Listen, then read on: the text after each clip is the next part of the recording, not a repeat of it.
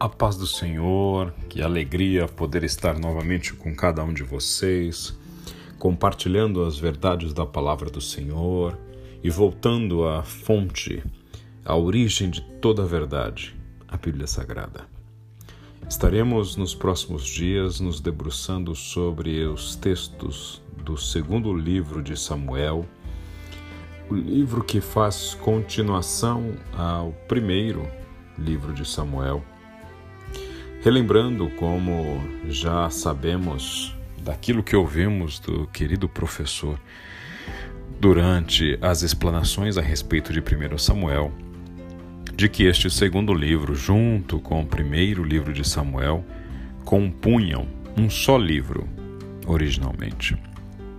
Essa divisão entre 1 e 2 Samuel surge com a Septuaginta, a tradução do texto bíblico para o grego feito pelos 70, e daí o nome Septuaginta.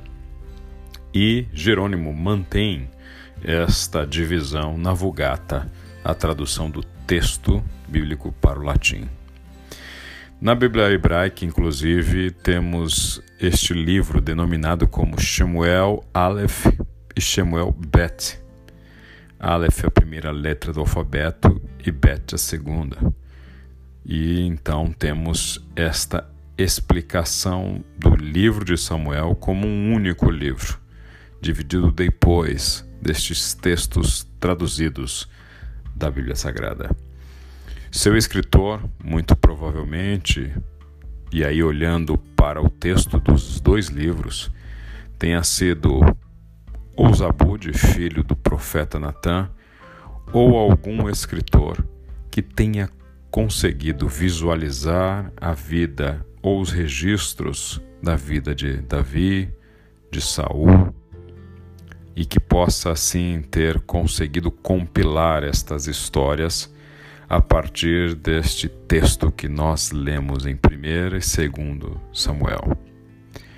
E no livro de 2 Samuel, diferentemente do primeiro, onde temos a narrativa a respeito do próprio profeta Samuel, de Saul sendo escolhido rei, da unção de Davi como rei, nós temos em 2 Samuel uma narrativa que se centra sobre o reinado de Davi, sobre o desejo de Davi em construir para o Senhor uma casa, mas também com a expressão inequívoca de quem está construindo uma casa e eterna é o Senhor, para poder, a partir desta casa de Davi, instituir um reino que seria eterno, trono sobre o qual se assentaria seu filho, Jesus Cristo, o Filho de Davi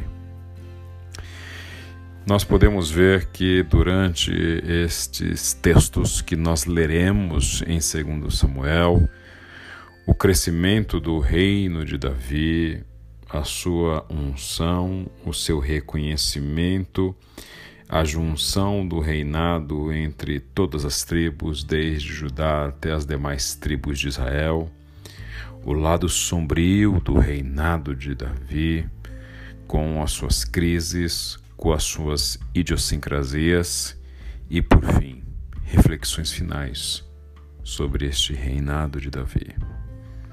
E é assim que inicia-se o capítulo primeiro de Samuel, o segundo livro. Davi recebe a notícia sobre o evento narrado no último capítulo do primeiro livro de Samuel. Davi recebe então a notícia da morte de Saul e Jonatas.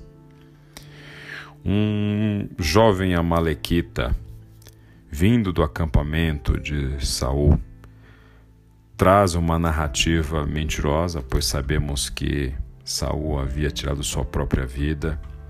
E este moço então conta a Davi que ao fugir o exército de Israel da batalha, Saul e Jonatas também foram mortos e segundo este rapaz, a Malequita, Saul pediu para que ele fosse morto, pois estava em angústia de morte.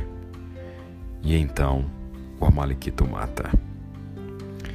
Este Amalequita conta esta narrativa, talvez para vangloriar-se a Davi, talvez ciente da celeuma entre Davi e Saul, daquela angústia que existia em Davi durante o reinado e o tempo final do reinado de Saul, onde foi perseguido por Saul, onde houve inclusive tentativas de Saul contra a vida de Davi. Talvez nesse afã de vangloriar-se perante o pretenso novo rei e conseguir dele algum tipo de vantagem, conta esta versão mentirosa e então recebe de Davi uma resposta peremptória: Como você ousou levantar a mão contra o ungido do Senhor? E então Davi manda aos soldados que o matem. E Davi então inicia uma lamentação por Saul e Jonatas, expressando seu carinho por Jonatas, seu grande amigo, aquele com quem travou uma relação de amizade desde o primeiro momento que se conheceram, pois Jonatas não teve dúvidas em reconhecer o mais prontamente possível, ainda que fosse o sucessor do reino de Saul. Jonatas reconheceu o chamado do Senhor e a unção que Deus havia derramado sobre Davi para que este se tornasse o novo rei. Também Davi expressa sua reverência por Saul, um homem escolhido por Deus para ser rei. Perdeu-se no meio do caminho, que esqueceu-se do seu chamado, mas que ainda assim Davi reconhecia a legitimidade da posição que ele tinha. O capítulo 2 então nos conta que Davi passa a legitimação do seu reinado, pois é ungido rei de Judá em Hebron. Os homens de Jabes de Leade, nos conta o texto do capítulo 2, enterram Saul morto por suas próprias mãos. E então o povo de Israel, diferentemente da tribo de Judá, decide declarar rei de Israel Isbosete, da família de Saul, descendente de Saul, filho de Saul, e o proclamam rei sobre Gileade, sobre Jezreel, Efraim, Benjamim e sobre todo o Israel. Aí inicia-se então a narrativa sobre generais de guerra, que tiveram bastante relevância durante este período. Abner, ao lado deste grupo que congregava Isbosete como o rei de Israel, e Joabe, que congregava sob a sua liderança os exércitos que apoiavam Davi, rei reconhecido por Judá. Abner, apesar deste processo de liderança sobre este grupo que reconheceu Esbozete como rei de Israel, convoca a uma rendição organizada.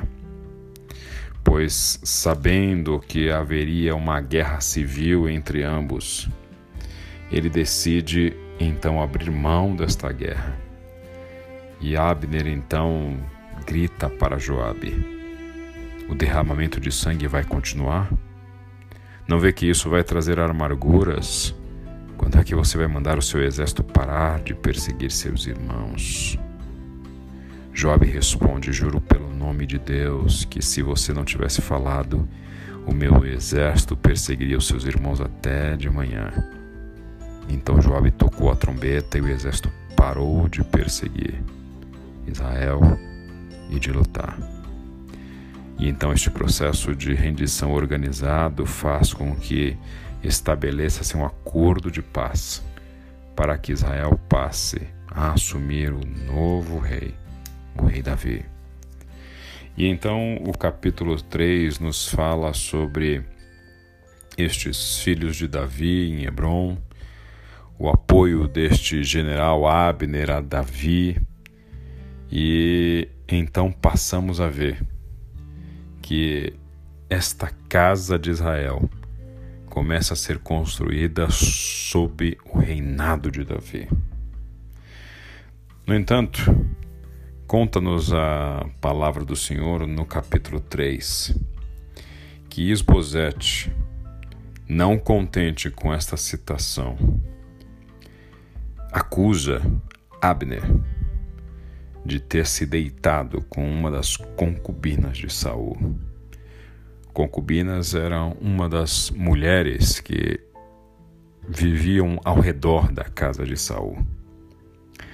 Abner, indignado com esta acusação, pois isto traria uma vergonha imensa de ele ter intentado como, contra uma das mulheres da casa do rei Saul.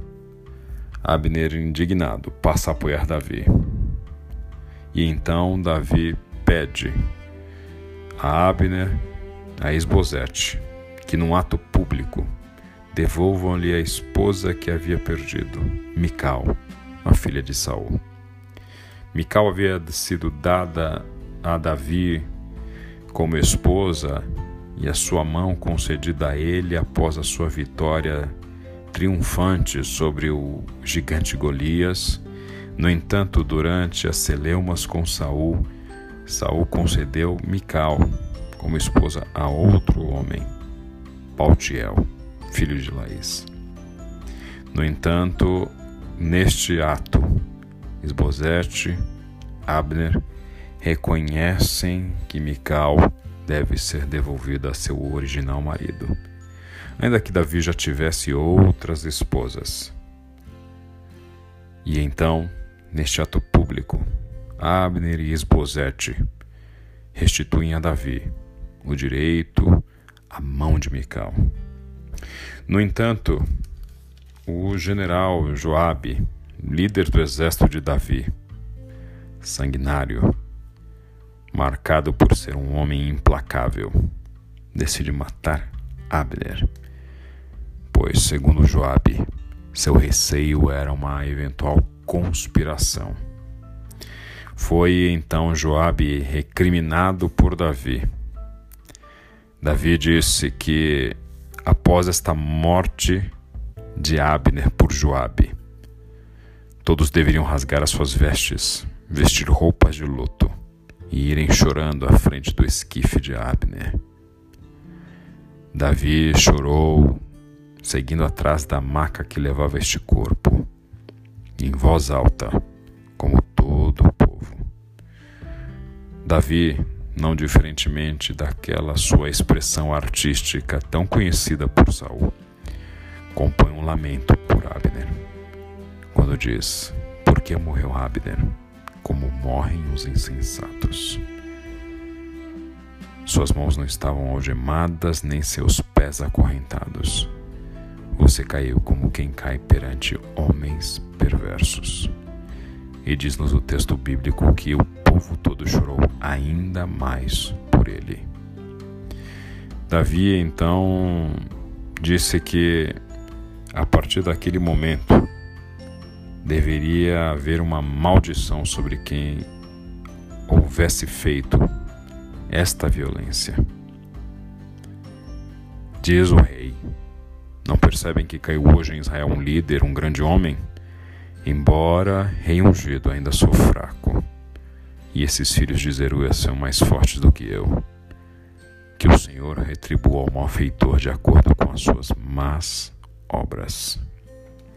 Davi então demonstra que não seria com vinganças, com atos destemperados de violência, que ele construiria o seu reino, demonstrando a partir daí os valores claros que haveriam sobre o reino de Davi.